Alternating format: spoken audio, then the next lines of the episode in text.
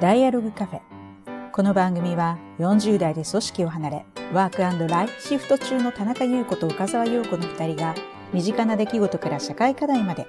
最近気になるあれこれを好奇心のまま語らうポッドキャストです。あのーまあ、前回ね、うん。前回というかちょっと前にね。前 前々回にね陽子さんの修論の報告というか、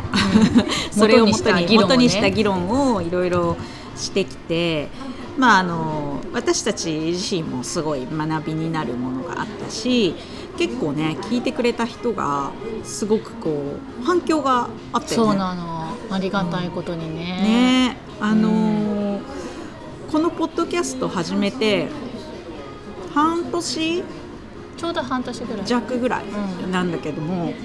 50本ぐらいね、うん。あの今まで配信してきたんですけれども 最近配信したものの中ではかなりあの聞いていただいた方の数が多くてあのテーマ的にもうん。皆さん興味があるあのものだったのかなっていう。そうだね。そう。あとねやっぱりその関心の高さもあるしあとなんだろうその聞いてくれた方が心が楽になったとかうん。ねね感想あとすごいなんだビジネス系ポッドキャストの中ですごく面白かったとか、ね。そういう感想をいただけてね。なんかすごい嬉しいよね。そうそうそう。ね、ん。本当あのやっててよかったなみたいな 感じだったんだけれども、あのまあちょっとそこから発展してえっとちょっとねこのテーマ、まあ、あの少しテーマは少しずつずらしていくと思うんだけれどもその女性が働くっていうことだったり、あと、まあ、ダイバーシティだったり、まあ、そういうことをあの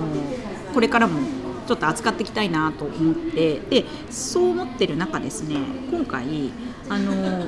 先月。あのノーベル経済学賞の,、うんうん。あの10月。はい、ね受賞者が発表、あうん。のされて、えーっと女性のねあの経済学者クラウディア・ゴールディン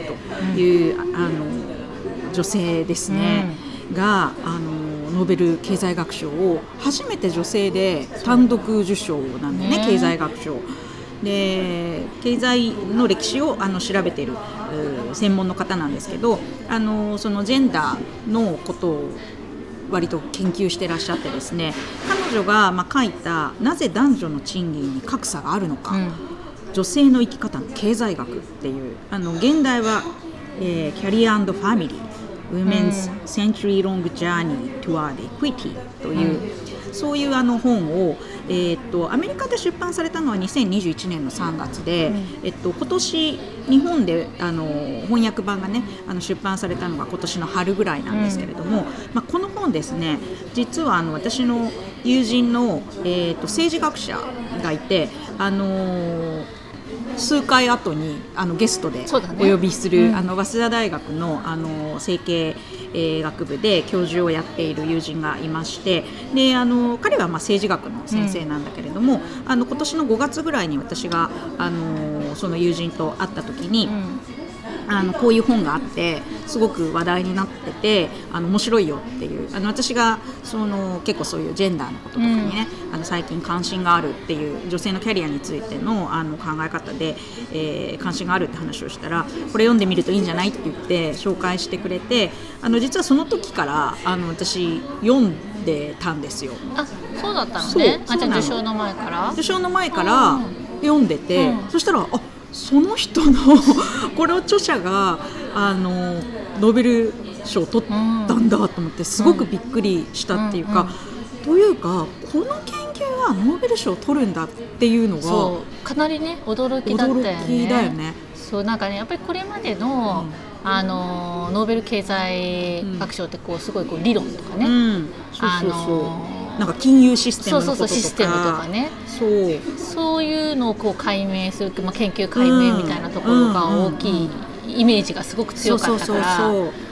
こういうね、あのーなぜ男女のね賃金の格差があるかっていう、ああのまあ、経済学といえば経済学なんですけど、うんうん。結構社会的な要素とそうだね。かあの、まあ、そういう背景がある人の生き方とか、ね。まあ、これはもちろん社会のねあの仕組み企業のあの振る舞い、まあ、いろんなところに背景があるっていうことなんだけれども、まあ、この問題に経済学の観点から、うん。結構あの研究を、まあ、もう77歳のあのね。方なので本当に人生をかけてこのテーマをずっとあの、まあ、ジェンダーのことだけじゃなくてね人種差別とか、うん。あのそういったそのこう経済的な差別っていうのがあのどういう背景であの生まれてるのかっていうことをずっと研究されてこられた方なんですけれども、うん。まあ、この方のその研究がですねあのまさにこの本で書かれていることはもうちょっと集大成っぽい感じの、まあ、本なんですね、うん彼女の,、ねあの研究の。だから結構分厚いしすごくボリュームというかなんか情報量の多いあの本なんだけれどもこの内容はそのノーベル賞を取ったっていうことであの、まあ、皆さんもねどんなそうノーベル賞を取るような研究って一体どんなものなんだろうっていうのはもしかしたら興味があるかなって思うのと、うん。まあ、これがね物理学賞とかなんとか賞とかいう感じだとちょっと難しくて 私たちもね多分あの、ね、基礎知識がなさすぎて、うんそれがどんだけすごいのかとかよくわかんないんだけど。うん。このテーマは結構あの私たち自身の,、ん。あの生活とかあのすごく身近なね、うん身近。ことにもつながってくるそうだしね。で今回そのこの著書もですねあのすごくなんかなるほどって思う。あの今現実に起きている問題のん。背景にこういったことがあるんだっていうのうん。がすごく膨大なデータでですね、うん。あのいやすごいなって思ったのは本当にねデータ量がすごいんですよ。うん。めちゃめちゃ論理に隙がない。なんか曖昧さをこうかもしれないみたいに、うん。もしかしてこうなんじゃないのって思ったりそれはですねみたいな感じの反証が全部データでまあ出されてるっていうのはこれはやっぱなるほどなって、うん。あの泣く子も黙るみたいな感じがする、うん。あのすごい研究だなっていうのを。ね。あの感じたので、まあ、うん。その分なかなかあの本を読んでもサクッと理解できないんですよね。で結構あの、まあ、ノーベル賞を取ったっていうことであのこの教授が何を言ってるのかみたいなのがちょこちょこ記事とかでもあのサマリーになってるものがネットでもあのあったりするなと思うんですけど結構部分的なあの、うん感じで解釈で書いてあるものとかも多いなと思うのであのじっくりすごく面白いあの本当に、えー理解すると面白いあの内容なのであのぜひ皆さんにもご紹介したいなと思って、えー今回その収録をすることにしました。でその上で、あのーまあ、この話と直接関係するかわかんないんですけど先ほど言ったその政治学者の,、んあの友人がですね、あのー小野くんっていうんですけど小野くんは政治学の観点でそのジェンダーバイアスみたいなものがあの私たちの投票行動とかその政治家を選ぶねあのところにどういう影響を与えてるのかみたいなことを研究してる人であのその話はあのこの数回後にあのゲストに来てもらってお話を聞く予定なのであのそのもしかしたら、えーまあね、小野くんが勧めてくれたんでこのあの理解をしておくことが、うん。まあ、私たちにとってもあの聞く方にとってもあのヒントになるものもあるかなと思って、えーそれをやることにしました。うん、楽しみ。はい。ということでですね、まあ、ちょっと、まあ、長い本なんですけど、大きくですねこれ2つのパートに、あの分かれてるなっていうあの本なんです。で前半はアメリカのその大卒の女性っていうのを、えっと、時代的に、まあ、5つのグループに分けて、えーその5つのグループ5つの世代がどういうふうにそのキャリアと家庭っていうものを選んできたかみたいなことを、あのまあ、整理しているっていそうものがあの前半にあって、うん。で後半はその最後の第5グループこれはまあうん。現代にも続く、うまさにね私とか陽子ちゃんは、あのこの第5グループまあこれはね日本人なんで アメリカとはちょっとねあのな何十年かね遅れてる感じがすごいするけどね。これ読んでみるとですね日本まだ第5グループ来てないかもみたいな感じのあのちょっとねワンノッチ日本は遅れてる感じもするんですけど、ね、これだからあれなんだよね、その1900年から2000年までの100年間を5世代に分けてるから第1世代はそれこそ1900から1920年とかのね、ね、古いこう。そうそう。あの大学を卒業した年がですね、うん、20世紀の初め戦前ですね、うん、っていうのが第1グループですね、うん、であの第2グループっていうのがその第二次大戦前なんだけど、えーと、大恐慌を挟む、うんうんうん、あの1920年から45年っていうのを、あの第2グループとしていて、で第3グループはその第一次世界大戦が終わってえーまあ、1946年から65年があの該当する。で第4グループっていうのは1966年から79年に大学を卒業した人なんで、まあ、ウーマンリブとか、うんうん、そういうのがあった。割とこう女性がこうなんていうか社会に、まあ、結構登場してきた、うん、あの世代ですね、うん、で最後の第5グループっていうのが1980年から2000年の間に大学を卒業した女性なのでえーまあ、今ね45歳。40後半から50そうですね。ぐらいの感じですね、うん、はい。あのヒラリー・クリントンで、えー、第4グループ、うん、で第5グループは今の、えっと、副大統領だっけ？ハリスさんとかそれぐらいかな。あそうそうそうそう、うん、とかが、うん、あの第5グループみたいな世代になるっていう、まあ、そういう整理ですね。であのー、この5つのグループがですね、まあ、家庭まあ、ここでいう家庭っていうのは、うん、まあ、結婚して子供がいるっていうことですね。それをあの、えー、実現している。それからキャリアっていうのは、まあ、あの何らかの仕事を続けて同じ学歴同じ年齢の男性の上位25%に相当するあの所得を得ているっていうのを、まあ、キャリアが成功しているっていうあの定義にして、でこれをそれぞれこの各グループの大卒の女性が実現しているかっていうものです。で、えっと、じゃあこれをちょっと各グループ順番にどんなあの時代背景でどうだったかっていうのをあのちょっと紹介していきたいなと思います。うんでまずあの第1グループですね先ほども言いましたけど大卒年齢が1900年から1919年っていう20世紀の本当に初めの,、あの女性です。この時の女性の大卒比率は3から4%、うん、もう本当に一部ですね、うん、うん、でも男性の大卒比率も4から5%なんでどっちも低いんですよ、うん、そもそもね大学に行く人たちっていうのは本当に限られたエリートだったってことだね。そうそうそう社会階層の上の方の人たちがね。まあ、もちろんお金もかかるし、うん、あの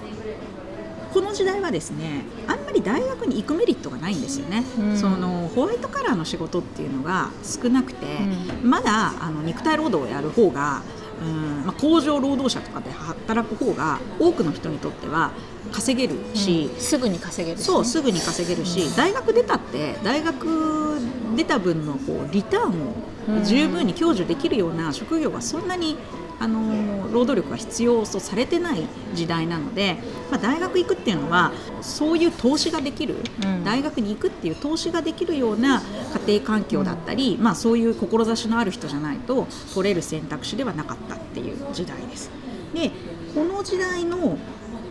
あの女性っていうのは、まあ、結論としては家族かキャリアかどっちかしか選べないっていう人ですね、うん、で大卒での女性で、まあ、50歳になった時に1回も結婚してない人っていうのが32%でした、で子供を持たなかった一生持たなかった人が50%っていう感じですね。で、えっと、仕事はどれぐらいしてたかっていうと、うん、20代後半で20%以下。大学を出ても仕事がないんですよ、うん、まあ、特に女性は。だからあの8割は、えー、働いてない、うん、大学出ても結婚するしかない、うん、でえっとそれでも20%ぐらいの人は働いたわけなんですけどその人たちは基本的にはほとんど結婚してない。っていう、あのまあどっちかしかないんですね。大学出たらもう私は結婚もしないとあの決めて、えー、まあ、キャリアを選ぶかまあ、もしくはもうそんな無理して働かずにうん結婚するっていうことを結婚してもう仕事しないっていう女性が多かったっていうあのそういう時代です。まあ、この時代なんでそうだったかっていうと、まあ、さっきもねその言いましたけど女性が仕事を打つこと自体ができなかったとこれあのもう法律というか規制自体があってマリッジバーっていうものらしいんですけど、うん。その、まあ、教師などの特定の職種では、えー結婚するともう雇用しないと。雇用を継続しない、うん。あるいは結婚している女性は採用しないっていうあのそういう企業とか、うん。もう政府は、まあ、禁じる採用しちゃいけないぐらいの,、あのそういう規制があったらしいんですよね。であともう一つ縁故採用の規制。これ例えば、えっと、社内結婚したりすると、えー旦那さんか奥さんのどっちかが辞めなきゃいけない。うん。まあ、これはなんかその機密情報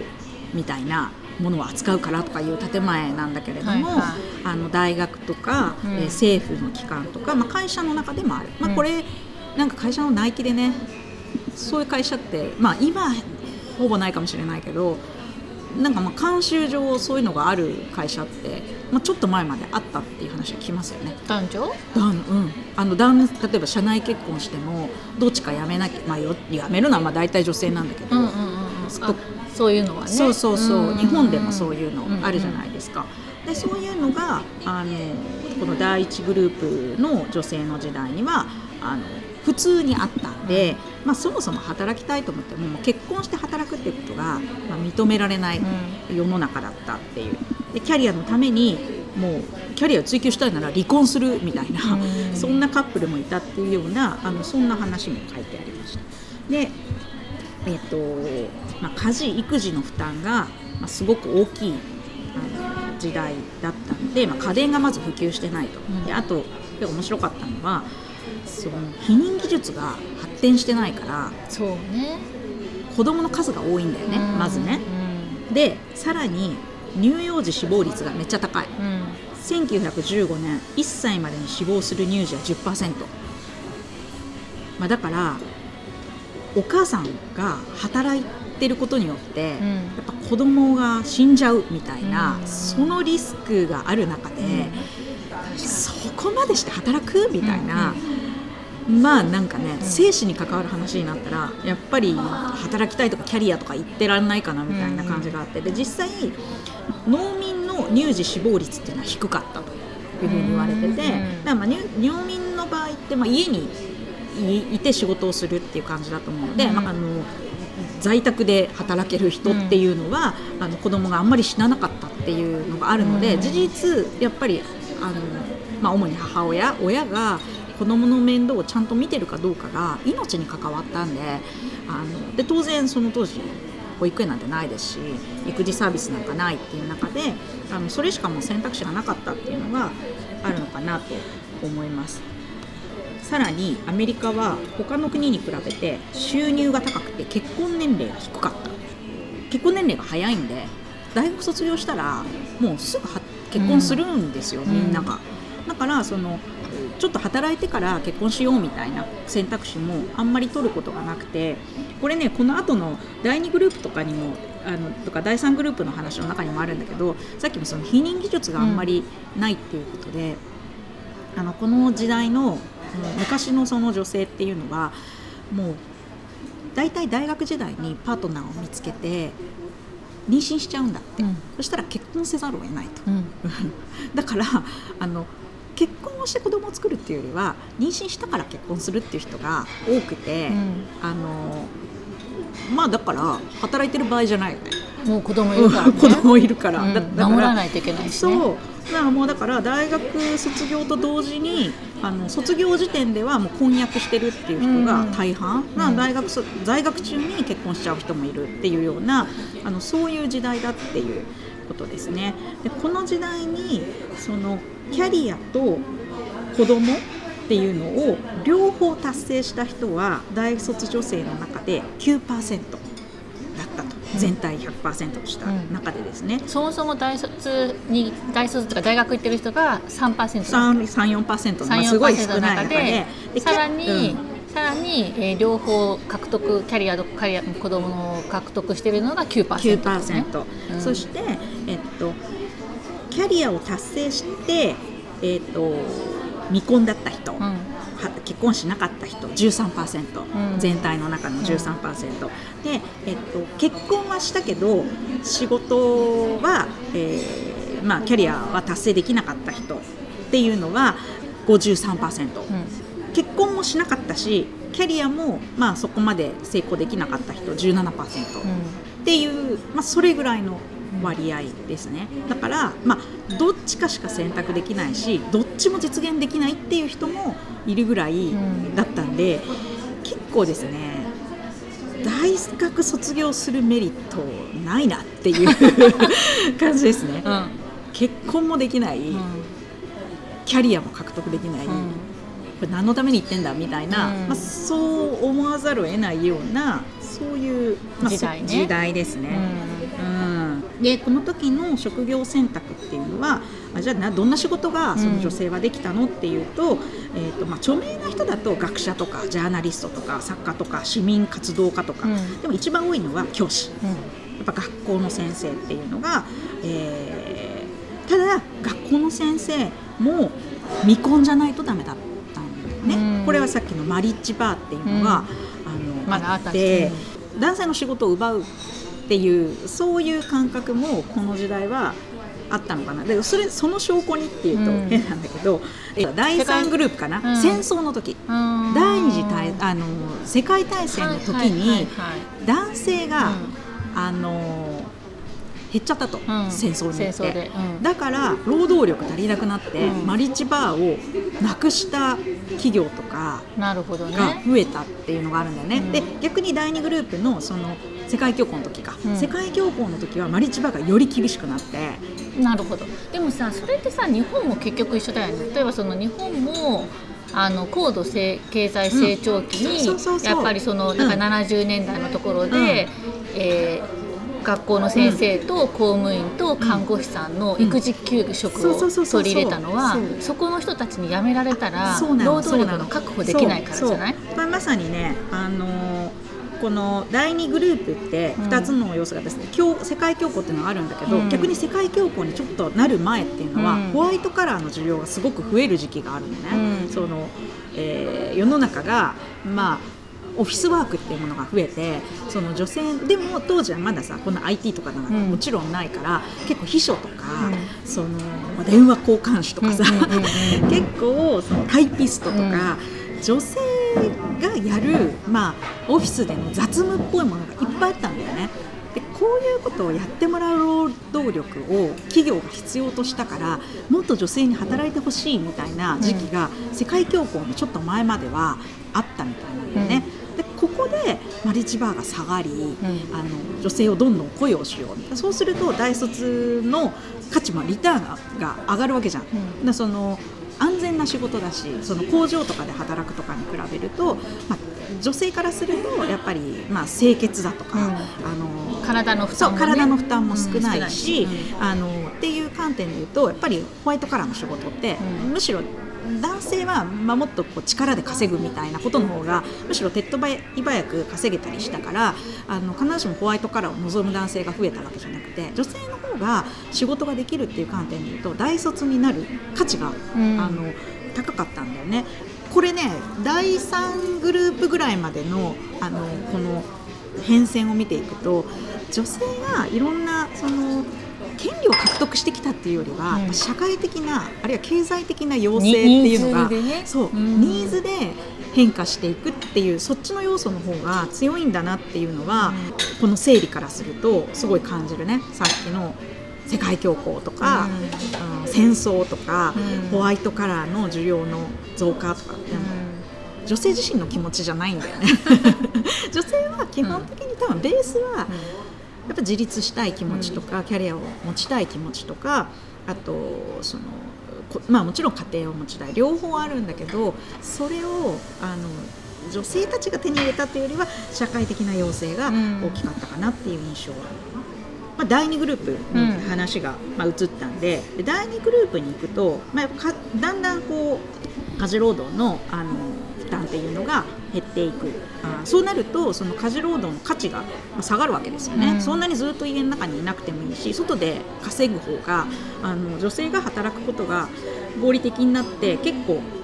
あの肯定されるようになってくる。でここでそのさっきの女性の雇用も企業側からしてホワイトカラーの労働の需要が上がっていく。で第1グループだと働くく女性大卒で働いている女性35%が教師になったんだけれども第2グループでは18%に低下しますと。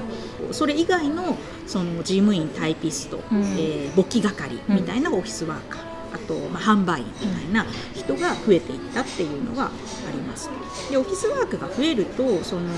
字がちゃんと読めるとか、うん、計算能力みたいなことの価値が高まるんで学歴を高めることによるそのリターンが、まあ、上昇すると、うん、なので、まあ、高校の進学率がまずそもそも上がるし、うん、えー、1910年に高校進学率10%だったのが1940年には50%以上になりますと、うん、多分男女問わずだと思いますね。で1920年代には女子の高校進学率が男子を上回ったあそうなんだ。今もうアメリカでは大学進学率も女性の方が高いんだよね、うんうん、でやっぱりそのホワイトカラーの仕事をすることのリターンが大きいのはやっぱ女子だっていうことなんだと思うんだけど、うんうん、より高学歴をその女性の方が求めるっていう傾向があのこの辺から見えてきてるっていう感じですね。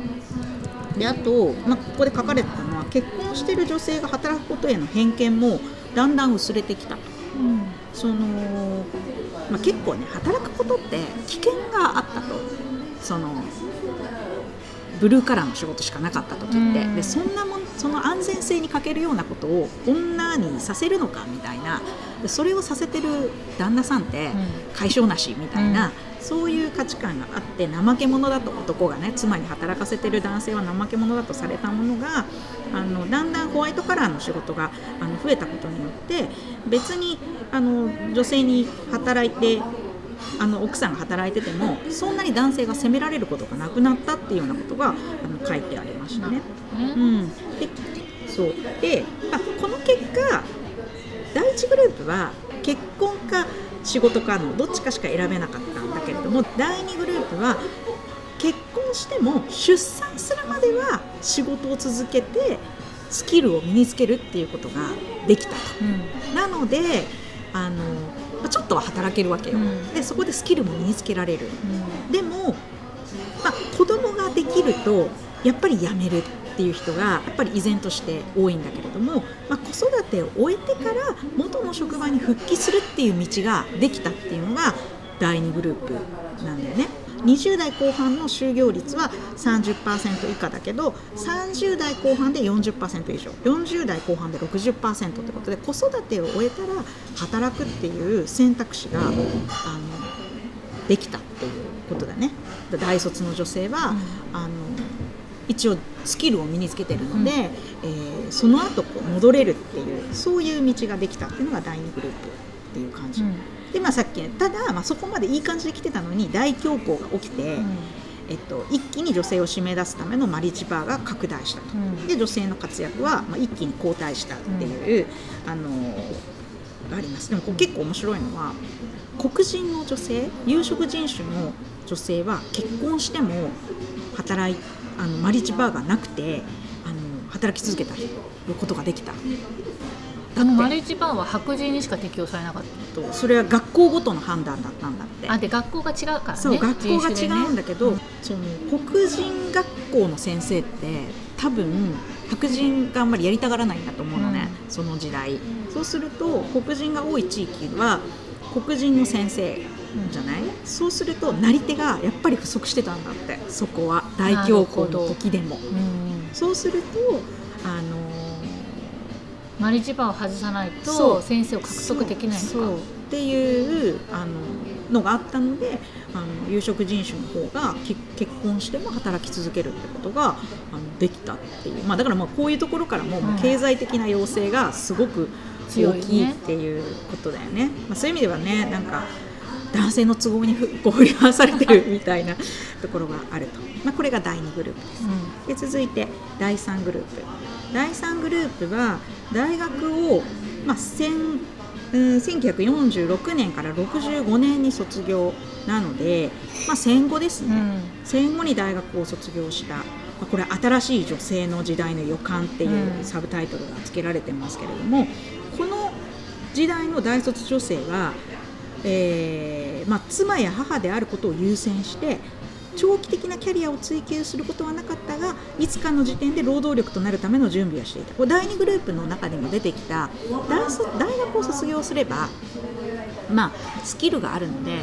子育てが一段落したらまたその復帰するっていうことを結構最初から、うんあの戦略的に考えるっていうかあのそういう女性があの第3グループは結構多かったっていうふうに言われてます。であの大学を卒業して4分の3は卒業後少なくとも1つのフルタイムの仕事をした。うん。で、えっと、で就職を阻むような公的な、まあ法律的なさっきのマリッジバーみたいなものは、まあ、ほとんど世の中からなくなっていた戦後、なので、えっとまあ、働くことができたんですね。だけど子供ができるとほぼ全員が退職したと。うん。結婚しても辞めないけど子供が生まれたら辞めるっていうこと？そうね。あの、うん。結婚しても辞めない人っていうのはでも30%だから、うん。これでも30%なんで、うん。あの結婚で辞める人もそれなりにいたと思うんですよ、けど子供が生まれたらもうほぼ全員辞めるっていう、あのそういう状態ですね。でこの時はそのし乳幼児死亡率みたいなものはかなり低下はあのしてそういう不安はないけれども、まあ、そもそも保育サービスがあんまり充実してないと、まあ、これはねアメリカは特にそうだよね。あの今でもやっぱり日本とかねうん。よりは福祉的な部分は、うん。あのアメリカはまだまだあの日本より遅れてるとは思うんですけれども育休ももちろんなかったと思うし、あの保育サービスが保育園っていうものがないので、えっと、未就学児はもう自分で面倒見るしかなかったっていうのがあってやっぱ働き続けるのはあの結構難しかったと。でただ末っ子が小学校に入学する40歳前後には再び働き始めると。うん。70%は働くすごいね。そのほとんどがフルタイム。素晴らしい、うん。でこの時の就職には大学での教育とか技術が役立つと、うん。1950年に大学卒業した40%がただ教育学の専攻。教育免許取得者60%だからこの時の大卒って大学に行く目的は子供を産んで子供がそ子育てが一段落したら働くために大卒大学に戦略的に行くと、うん。でじゃあ何だったら復帰できるのかってやっぱり教師だっていうことでよりあの教員免許を取るっていうあの女性が第3グループはすごく多かったと。ね資格は強いね。う、ん、四国が強い。まあね、うちの母とかまさにこんな感じの,、ね。あの割とかんそういう考え方。でも、えー、とただ教師とかあとま看護師とか社会福祉士とかこういう時に女性がよく選択した女あの職業っていうのは、まあ、昇進の余地は少なくて、えー、と給料は低いけれども、まあ、子育てとの両立がま比較的しやすいっていう、まあ、そういう職業だったっていうあのことなのであのまあそうねあのキャリアっていうほどの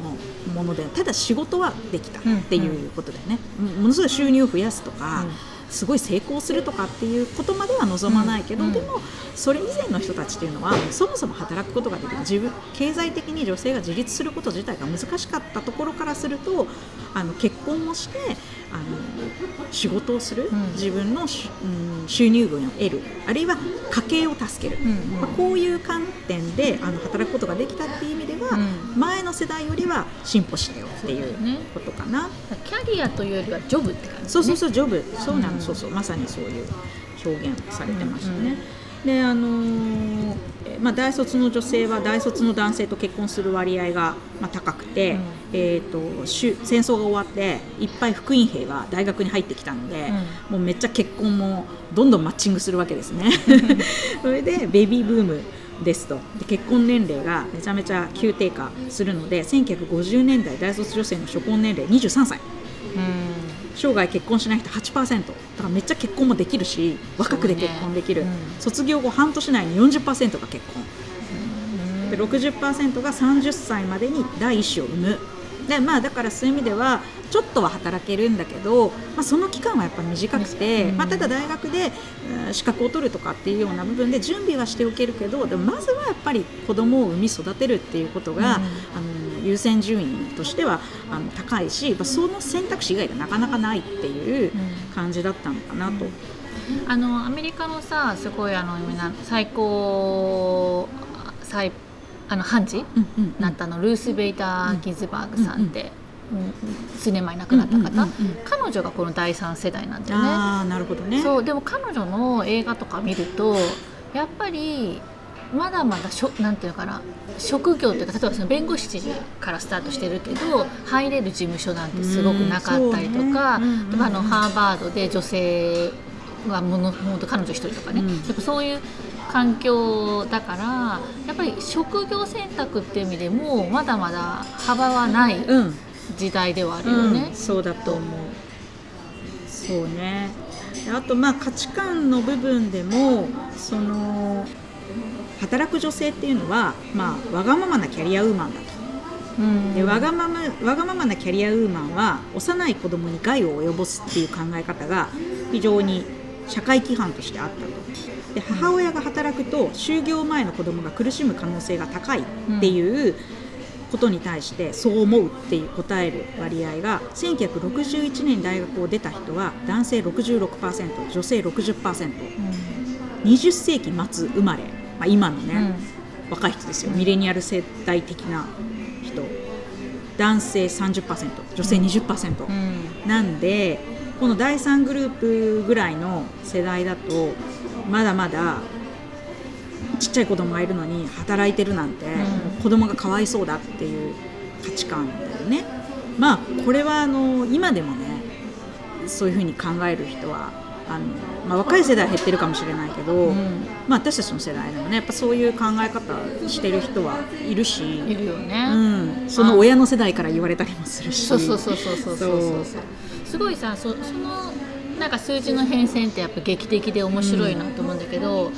あの日本も同じように減ってきてはいると思うんだけど、うん。多分減りが少ないっていうか、うん。やっぱその辺根強い気がするんだよね。うんうんうんうん。であのほら3歳児神話ってあるじゃん。ああそうね。あの母親はいはいははいね、子供が3歳になるまで母親がそばにいないとねとかってやつ、あれってあのー根拠はないっていうのを、うん。厚労省が正式に、うん。あの白書の中で否定してるの、うんうんうんうんうん。何年に否定してると思う？結構前なの？結構前なのよ。98年なんだよね。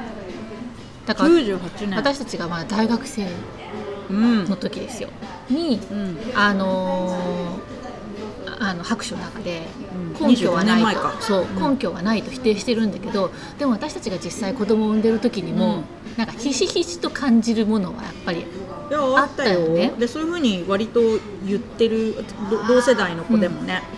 そうそうそうそう、ん。だからわ私は家にいたいって言ってる人とか結構いたし。そうそうそうそう、うん。だからもともとさ、まあ、ちょっと話があれ飛んじゃうけどこの3歳児神話ってあのボールビーっていう教育学者がうん。う歌い始めたのが元になってるんだけど最初に彼も母親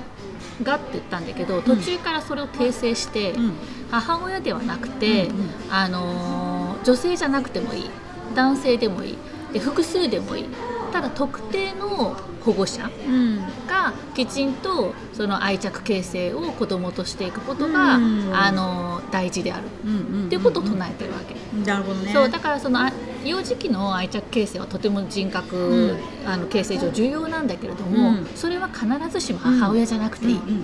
でそれがなんかやっぱりずっと根強く来てるのは、やっぱなんか日本はそこが、そううん。ね、なかなか変わらない部分だと思う。変わってってるけどすごく遅い。その辺のね価値観の変遷はまあ多分アメリカに比べると日本はゆっくりだよね。ゆっくりなんじゃないかなって気がするよね。そう。第三世代は、まあね、さっきのあのー RGB の話じゃないけどまだまだやっぱり選択肢も少ない中で、女性自身もやっぱりその家庭こ子供とか家庭を優先した方がいいと思う、そうそう。やっぱ子供が小さい頃は、うん。女性が、まあ、小さい頃だけじゃないのかな。女性は基本は家のことをやるのがうん。基本的な女性の仕事だっていうのが、あの男性だけじゃなくてむしろ女性もそう思ってた、うん。女性自身がそう思ってた。であとあの陽子ちゃんのあの話の時にもあったどっちのキャリアをその優優先するか的な話だよね、で妻は自分のキャリアを持つよりも夫のキャリアを助ける方が重要であるっていうのに女性の4分の3が賛成、うん。すごいね。うん、これさ1960年代だと思うんですけど、で結婚している女性は夫のキャリアプランに依存しているので自分のキャリアについて長期的な計画を立てることができない。陽子ちゃんの言ってたまさに、うん。これも女性の4分の3が賛成。うんで1961年卒結婚してフルタイムで働く女性の37%が自分を主婦と呼ぶ、うん。で実際に男性は女性よりもはるかに収入を得るので夫のキャリア目標を尊重する方が多くの収入を家庭にもたらすと。いうことがあると。こういう考え方が、まあ、社会環境もあるし考え方もある中でまあ、やっぱりこれをねあのこの本の中に書かれてたのはやっぱ母親は娘に対してこういうものなのよお母さんこれが女の幸せよとか女性はやっぱり子供を大事あの3歳児神話的なものもね多分ねそのレポートよりもお母さんが言ってることを信じると思うんだよね。うんそうね、うん、やっぱりあのお母さんがこう言っているからそうだと刷り込まれて、あのお母さんも家いたしみたいなものにやっぱり影響を受けてその、まあ、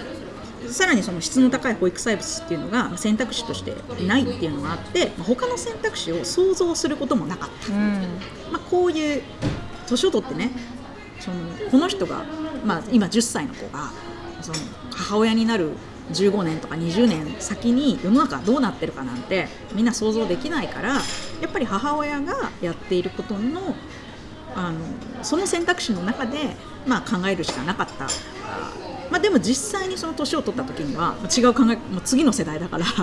違うことを考えるんだけどでもそういうあの前提でやっぱり育っていくっていうのが、うん。あの書かれてたうな。ん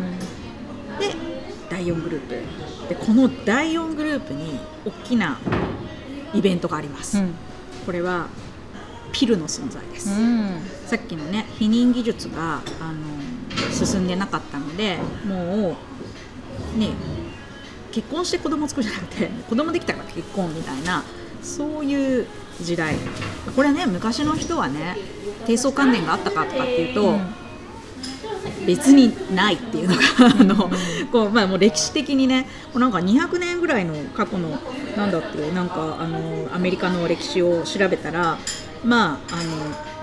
花嫁の20%は妊娠してたみたいな、うん。あのあるらしいんだよね、うん。まあ、より低層観念が強かった。でそんな時代はいやピルがんもちろんないわけだからそのもうそういうそのまあコントロールできないからで妊娠しとったら結婚するしかないしあのだから逆に妊娠のリスクを避けるために早く結婚すると。いつ妊娠しちゃうか分かんないから、うん。だから早く結婚した方があのなんか 男性にこう、ね、責任取ってもらうためには早くもう結婚しちゃう方がいいっていうインセンティブがめちゃめちゃあの本人にも多分親とかにもあって、うんとにかく早く結婚しろっていう風になってたっていうことなんだよね。もうその独身時代が長くなればなるほど妊娠リスクみたいなものをあの女性が抱えることになるので、うん早く結婚しろみたいなのがあったと。でえっとけどピルっていうのが1960年にまず認可される。アメリカの,、まあその厚労厚労省みたいなところで認可されて、えーただまあそれが、まあ、でもちょっと倫理に反するみたいなね、うん。バースコントロールって、うん。まあ、特にアメリカはねそのキリスト教的な考え方の中で、うん。あのバースコントロールって神の意志に反するみたいなので、まあ、倫理的な話もあった中で1972年に多くの州で合法化されますと。だから70年代から一気にピルを使う人が女性が増えていくんだよね。でこれによって女性はピルを手に入れたことによって、まあ、結婚とか出産を先延ばしにするっていうことが可能になったと、うんまあ、妊娠のリスクを避けてじゃあ何をするかって言ったら勉強するとか仕事をするっていう自己投資にその時間を使うということができるようになったと。なのでそのキャリアを優先するっていうことが可能になったっていうのが1970年代で第3グループの90%が子供を持ってるっていうのを見て、まあ、第3グループはさっきの結婚をすごくあの優先させてるわけじゃん、うん。結婚とか子供を持つってことを、うん。でその分キャリアは諦めてたわけなんだけれどもあのやっぱり家庭ってまあその第4グループの人から見るとお母さんみんな結婚してんじゃん。子供産むなんて簡単でしょと。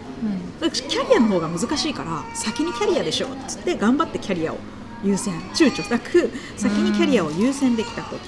けど何が起きたかっていうとそれによってキャリアを築く女性は確かに増えたんだけど、うん。大卒女性の初婚年齢がだんだん上がってくんだよね。それによって、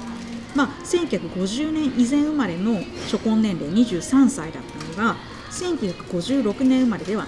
えーたった6年差で25歳半、うん最近では28歳、まあ、日本だともっと高いんだけど、うん。日本は今2015年で初婚年齢29歳で、うん。アメリカよりもっと高いんだけれども、だんだんだんだん上がっていってでやっぱ出産をするっていうのが30代になっていくわけだよね。でまあ甘く見てたんだね。子供は すぐできるもんだって思ったら、やっぱり20代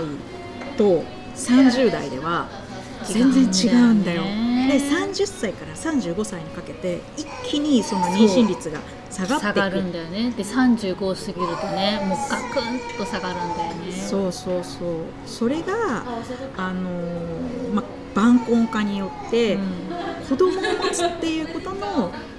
難易度が うん。上がっていくっていうのが、あのこれがまあ第4グループの誤算というか、なるほど。あれみたいなで今期を遅らせて若い時期を、まあ、その仕事とか教育に投資することが可能になったけど女性は長期的に、まあ、それによって女性は長期的にキャリアを志すようになってより、まあ、給料の高い職業っていうのを選べるようになっていった。今までは、まあ、家庭を優先させなきゃいけないからうん教師とか看護師とか資格があるものを選ぶしかなかったのがあのそれ以外の職業を選べるようになったっていうのがあの大きな違いなんだけれども、うんまあ、それによって失うものも結構出てきたっていうことですね。であのでも35歳を過ぎると妊娠率が下がるっていう医学的なデータはまだこの時にはなかったと。そうなんだそうこれが出てきたのは割と最近らしいんだよね。なので、あのー多分70年代にはんなんか分かんなかったんだよね。その年齢のせいだとは思わなかったっていう。まあさすがに40過ぎたらとかは思ったかもしれないけど、うん。30歳と35歳でこんな違うんだとかはあんまりあの認識されてなかったっていうことなんだと思う。で1943年生まれで、えー、と40代前半に子供がいなかった人は19%しかいなかったんだけど1947年生まれ4年後ろなだけで 25%1955 年だと28%まで増えますと。それはそのん？生涯子供を持たない人？まあ、40代前半の段階で持たない人なんで、まあ、生涯に結構近く、うん。逆にその、このまあ、第5グループの時に話が出てくるんだけど不妊治療もないのよ第4グループは。ああなるほどね、うん、で第4グループと第5グループの違いは不妊治療の登場なんですよね。うん。不妊に対する研究があの進んで、えー年齢と不妊の関係が分かってきたと。さらに生殖医療技術が進んでこれを使って子供を持つ選択肢が生まれた。うん。これが1980年から2000年に大学を卒業した第5グループですと。うんで、えっと、第4グループさっき45歳までこなし率っていうのが第4グループ28%だったのが第5グループで20%にまで下がるんだよね。うんだから子供を持てる率があの第5グループでは上がったと。でもキャリアは第5グループは、まあ、より一層うん獲得できるようになってるんで、だから第4グループまでは何かを諦めてきたんだけど第5グループはついにキャリアと家庭を両立させるっていうことができるようになったっていうのが、あのこれが100年にわたる、うんそのアメリカの、ね、女性のその歴史ですっていうことなんですよね。でまあ、第5グループが使ったその生殖医療技術っていうのは、まあ、人工授精とか体外受精っていう選択肢だったということで、えっとまあ、それがあるとですね何がやったかってもっと遅らせるっていうことをやったわけだよね、うん。第5グループは。うん。その不妊治療なんていうかさ妊よ妊娠する確率が減るからもっと早く産もうじゃなくて、うん。この生殖医療技術を使ってもっと後に産もうということになって26歳までに出産した人は第4グループは31%だったけど第5グループは22%までうん下がってしまう。だけど40歳時点では45歳時点では、えっと、子供を持ってる率8割になるんだけど20代前半で産む人も減ったんだよね、うん。だからみんなの出産年齢っていうのが、まあ、多分30代に集中するよううんうん。になってきた、今、まあ、それ以前は20代に集中してて、えっとそれが30代に、まあ、どんどんずれ込んで30代後半でも40代前半でも産む人っていうのが生まれてだから逆に20代前半で産む必要ないよねみたいな感じになったっていうことだよね。うんただ、まあ、これはね私たちの世代でも言われてるけれども、まあ、不妊治療するとその授かる場合はもちろん確率は以前よりは上がったんだけどやっぱ金銭的には精神的肉体的な犠牲っていうのは、まあ、払うことにはなると。でもアメリカでその健康保険があのこの不妊治療に適用されるようになったと。で2018年にはその大卒の40歳以上女性の26%が不妊治療で第一子を産んだ、うん30代後半でも11%っていうような感じに、まあ、なったと。うんまあ、っていうようなあの、まあ、犠牲を払ってでもお金かけてでも、まあ、キャリアを先にあの獲得したいっていうのが、まあ、第5グループが選んだ選択肢だということ。ね。うん。これさあその、ね、冒頭も話したみたいに、うん。アメリカの第5世代って、うん。今の今の45から55歳ぐらいの人たちが第5世代じゃない、でそのキャリアも家庭も子供もと。いうのを考えるとさやっぱなんか日本2世代ぐらい遅れてる感じがするよね。そうかもね。うんそうかもちろんその不妊治療とか生殖技術とか、うん。その辺は同じようにあのねまあ、な全く同じではないと思うけど、うん。いろいろな認可の問題とかさ、うん。それこそその不妊治療がさ、うん。保険適用になったのも本当に最近の話だし、あのだけれども、だからすごいミックスされてる部分ももちろんあるけどそれでもやっぱり2世代ぐらい、そうだね。うんビハインドな感じがすそうだるよね。ね。そうそうだと思う。まあ日本独特のね価値観がね。価値観もあると思うし、まあ、日本について同じねあの研究をしたらどうなるのかなっていうのは結構興味があるなとは思うけど、うん。私だってさなんだっけあのそのそ就労の時にいろいろ調べてて結構衝撃だったのは、性別によって不当な採用、うん。なんかその男女で採用を変えるとか、えー昇進とかを不当に差をつけるみたいなのが禁止されたのが97年、うん。ほんと私たちが働き始める直前直ぐらい、前だよね。そう。でうん。さらにうん。結婚とか出産とかうん。育児を持っている人のうん。評価をん。例えば下げる、まあ、あの人はこうちょっと働き、うん。その時間を働けないからみたいな感じで評価を下げたりするのを禁止したのは2006年。へえ。なのよだから結構最近なの本当だね。そう2006年か。そう2006年なのよだからそれまではその、まあ、この人結婚してるからとか、子供がいるからっていうので、うんその昇格させないとか、うんそういうのは別に禁止されてなかったのってことなんだね。当たり前だろうぐらいだったんだね。そうしょうがないじゃん。結婚したりね、あの出産したら女性は働けないでしょって能力も出せないでしょみたいな。が能力じゃなくてねその能なんていうの？能力っていうかパフォーマンスが出せないでしょっていう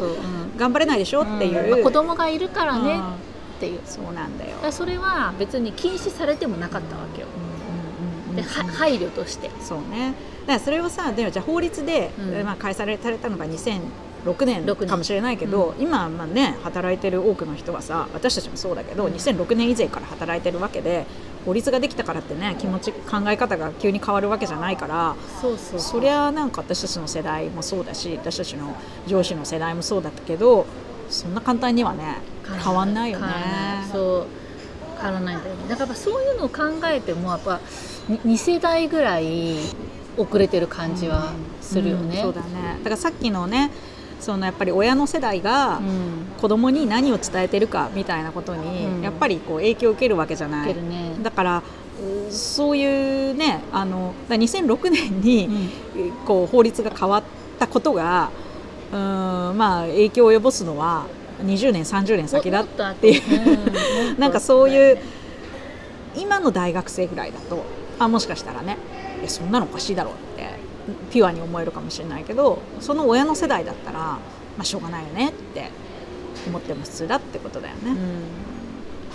まあ、そんな感じで、うん。そのこの5世代ね。どんどん、うん。それでね、うん。さっきさ第一世代でさあの第一グループか。第一グループで両方成功してした人っていうのがあなんか8%だか9%しかいないって話をしたんだけど、第5グループで、えっと、子供も持ってキャリア、うん。そのさっき言った男性のお所得の25%ゾーンを獲得した女性っていうのは31%大卒女性の。うん。31%にまで、うん。えー増えましたっていう、そういうことですね。あのー私のさキャリアヒストリーの話の時にもそういう話をしたと思うんだけどやっぱさあの一つの世代でうん。実現できることってやっぱり限界がある、うん、なんか今の世代から見たらいいっぱい不満はあるかもしれないんだけどでもじゃあ20年前はそうじゃなかった。30年前はそうじゃなかった全然世の中いけてない。まだまだダメだって言ったらそうなんだけどでも30年前に親が悩んでたことはもうし今は悩まなくていいかもしれなくて、うん。でその分違う課題があの、ね。今はあるっていう、うん。まあ、だって女性が働くこと自体がそのそもそも選択肢としてなかった。もう法律で結婚してる女性は働いてはいけませんみたいな なんかそういうルールがあったような時代からしたらねもう覚醒の感があるわけじゃない、うん。それはでも段階を踏んで100年かけて変わってきてでも各世代が自分の世代にあの突破したいものうん。そのできる範囲の中でやっぱチャレンジする人がいてだんだん変わってきたから今のあの現代があるっていうか、うん。だから今ある課題も未来英語同じじゃないっていうかね、そうね、うん、今アクションすることでやっぱり20年30年先自分たちは苦しいんだけど自分の娘とかはそんな同じことで悩まなくてもいい。っていうそういうことをやりうる力は多分私たちにあるはずだと思うよね。うんうん。っていうこう、まあ、メッセージというかね、うん。あの結構こうこの100 100年の歴史の中に、うん。あのそういう部分があるかなあのそういうメッセージがあるかなっていうのをあのちょっと私はこれを読んであの思ったところですかね。そうだね、うん。あとはやっぱりそのゆこちゃんも言ったみたいにその労働力が足りないみたいな、うん。その社会要請の、あの